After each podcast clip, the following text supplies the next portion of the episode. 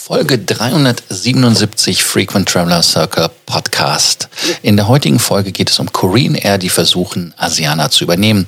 Viele Fluggesellschaften waren vor Corona schon in der Krise. Jetzt äh, gibt es natürlich eine Konsolidierung.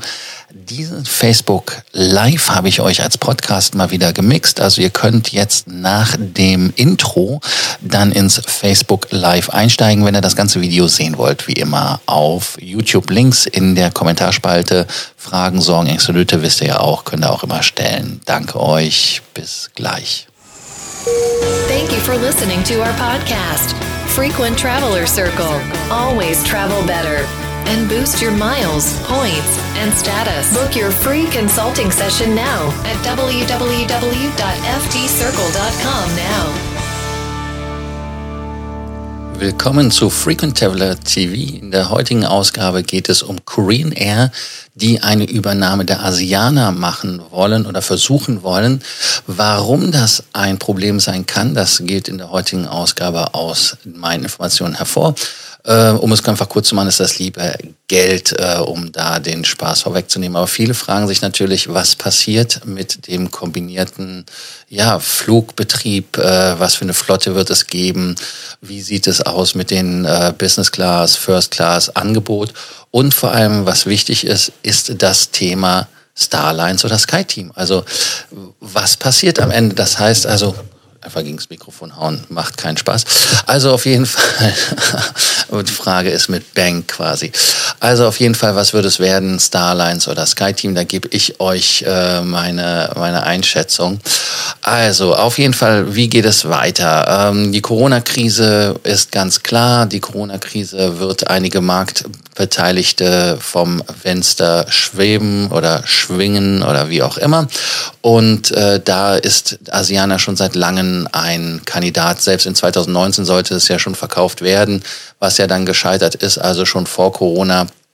Und äh, jetzt hat sich die Hanjin-Gruppe, das ist der Eigentümer der Korean Air, dazu durchgerungen, die Asianer von der Kumo, heißt du nochmal Kumo, muss ich nochmal nachgucken. Auf jeden Fall habe ich es in dem Text äh, drin geschrieben, davon zu trennen. Und äh, das Ganze hat ein Volumen von 1,8 8 Milliarden, nein, Millionen Won oder 1, nee, Milliarden, Mensch, das muss ich noch im Text ändern, 1,37 Milliarden Euro soll der Kaufpreis sein.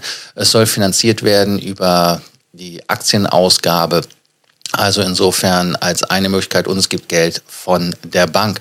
Warum äh, macht man das? Was ist das Problem in Korea? In Korea sind 50 Millionen potenzielle Passagiere unterwegs. Das Land selber ist sehr reiseaffin und ähm, zwei Fluggesellschaften sind halt problematisch. Man kennt das aus Taiwan. Taiwan ist ja noch kleiner, die haben aber auch zwei Fluggesellschaften, die da am Start sind. Also insofern ist das natürlich ein, nur ein Grund, der zur Wahrheit führt, warum das macht. Also die beiden sind halt einfach nicht profitabel gewesen. Gab ja auch andere Probleme mit Asiana. Wir erinnern uns an San Francisco, Triple Seven war es. Und äh, Korean hat ja auch schon mal so ein bisschen äh, bei Landungen Probleme gehabt und kulturell. Aber dann lass uns doch mal direkt einsteigen in die Thematik wie die gemeinsame Zukunft aussehen wird oder wie sie aussehen kann. Und da ist das Wichtigste in meinen Augen erstmal die Flotte. Ich habe es euch eingeblendet. Äh, die Flotte von Asiana, und das lese ich einfach ab. Und ähm, das sind A320, vier Stück davon, und dann sind einen geparkt, also fünf Stück. Dann haben sie 17 A321er, haben 13 330er, zwei geparkte, haben 350, äh, den A350 in Bestellung. Das heißt also, fünf Stück sind bei Airbus bestellt. Das wird ganz interessant werden. Äh, A380er haben sie zwei Stück noch in Gebrauch, vier Stück sind geparkt. 767 haben sie auch noch, vier Stück in Gebrauch, drei geparkt. Dann Triple Sevens, sieben, zwei geparkt und haben zwölf Boeing 747. Korean ähnlich, die haben den Airbus A220 sogar zehn Stück davon in Gebrauch. Der 30er haben sie 21 äh, Stück, acht geparkt. 380er haben sie neun Stück geparkt und einen noch in äh, Gebrauch. Macht ja auch in heutigen Zeit keinen Sinn. Sie haben auch 737, 19 Stück, neun geparkt und fünf Stück in Bestellung. Und natürlich sind das logischerweise Max. Ich weiß jetzt nicht, wie die das sehen, ob sie die behalten wollen, ob sie die abnehmen wollen, weil die Max soll ja auch demnächst wieder zugelassen werden. Die Triple Seven, 45 Stück, höre und staune, sind aber auch ein paar Cargo-Maschinen dabei. 45 Stück, 10 geparkt, 787er und das ist das, was ich mit dem A350er meine. Die A350er Bestellung bei Korean hat man sich bei den A350ern ähm, nicht dafür entschieden, hat also die 787er genommen. Also die beiden können sich gegenseitig so ein bisschen das Wasser abgraben. Dann ähm, 747 hat man elf Stück und hat zwölf Stück geparkt.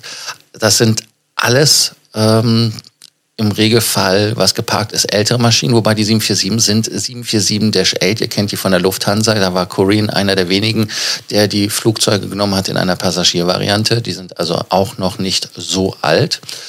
Ähm, was gibt es dazu zu sagen? Also es ist eine sehr diverse Flotte. Also wenn man das sieht, es ist weder eine reine Boeing, es ist weder eine reine Airbus-Flotte. Aber ich glaube einfach, dass die alten Öfen schnell weggehen. Also die 330er äh, werden ersetzt werden. Dann gibt es noch zwei 747 bei der Korean, die da etwas ja, betagter sind. Das sind noch 400er, die werden wahrscheinlich dann auch relativ schnell weggehen. Die 330er, klar, ähm, werden auch wohl weggehen zugunsten der 350er oder der 787. Man weiß ja nicht, wie man sich da entscheidet. Ganz wichtig hatte ich noch nicht gesagt, äh, die Behörden müssen dem natürlich zustimmen. Heißt also ergo, dass man da natürlich vorbehaltlich der Behördenzustimmung ist. Dann ähm, das nächste Thema, was neben der Flotte ist, ist natürlich die First Class oder die Business Class. Wenn wir uns jetzt einfach mal das anschauen bei denen, was im Moment da läuft, dann ist es halt so, dass ja keine von beiden eine First Class wirklich anbietet, weil Asiana hat ja das so getan, gemacht, wie es die von Malaysia gemacht haben. Die haben ihre First Class, die sie so nennen, nennen sie jetzt Business Suites. Warum? Ganz einfach, weil viele Firmen hatten einfach eine Policy, dass sie nicht First Class fliegen dürfen und dann hat man halt aus den äh, First Suiten oder First äh, Class äh, eine Business Suite gemacht. Das ist natürlich äh, wesentlich besser und ja, schauen wir einfach mal, inwieweit sich das bringt, was bringt.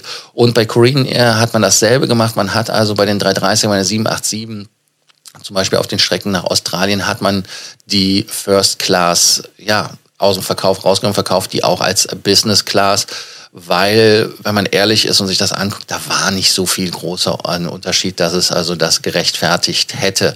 Es gibt aber von Korean ganz klar noch da eine Lounge für First Class Passagiere. Also das heißt, man ist immer noch im Bekenntnis zur First Class. Mal sehen, was das uns bringt. Aber der wichtigste Punkt, und da gehe ich auch schon aufs nächste ein, das ist, welche Allianz wird es werden? Und ihr seht auch schon, wenn man das liest, das ist eine News aus ähm, Februar diesen Jahres und äh, da wurde ganz klar gesagt, Delta hat seine Anteile bei Korean auf 11 Prozent erhöht von 9, irgendwas kommend, ne? 9,2, wenn ich das richtig lese von hier aus.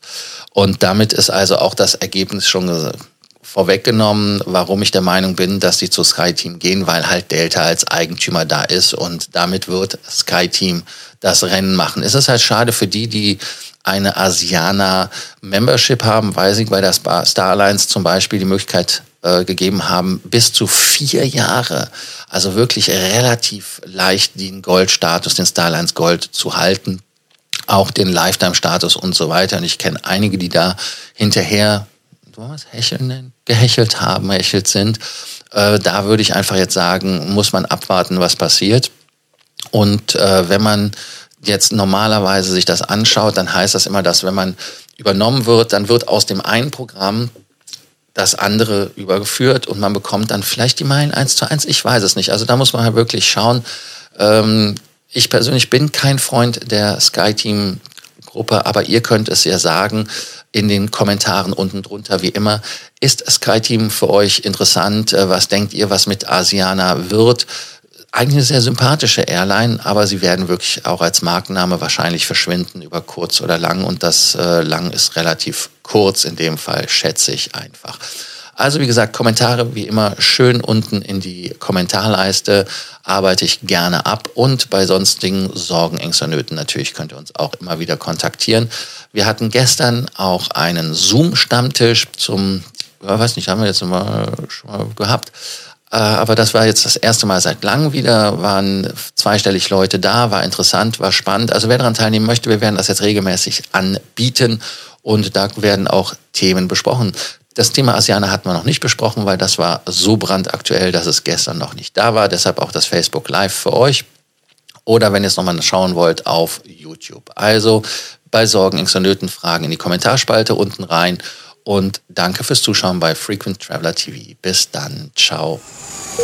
Thank you for listening to our podcast, Frequent Traveler Circle. Always travel better. And boost your miles, points, and status. Book your free consulting session now at www.ftcircle.com now.